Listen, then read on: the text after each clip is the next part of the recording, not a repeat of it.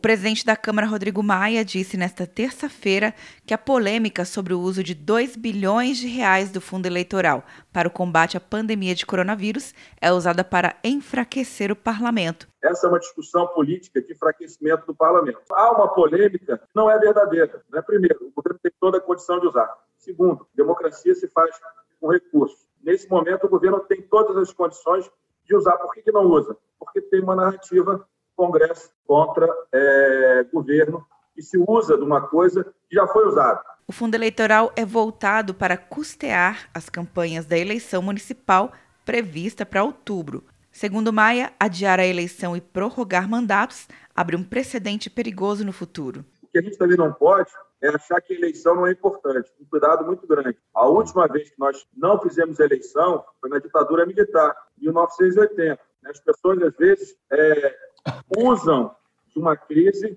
para criar uma instabilidade Mas... no futuro que pode ser grave. Na última sexta-feira, a Câmara dos Deputados rejeitou a votação de uma proposta que pretendia destinar o dinheiro do fundo eleitoral para o combate ao coronavírus. Maia fez a afirmação em videoconferência com uma corretora de investimentos nesta terça-feira.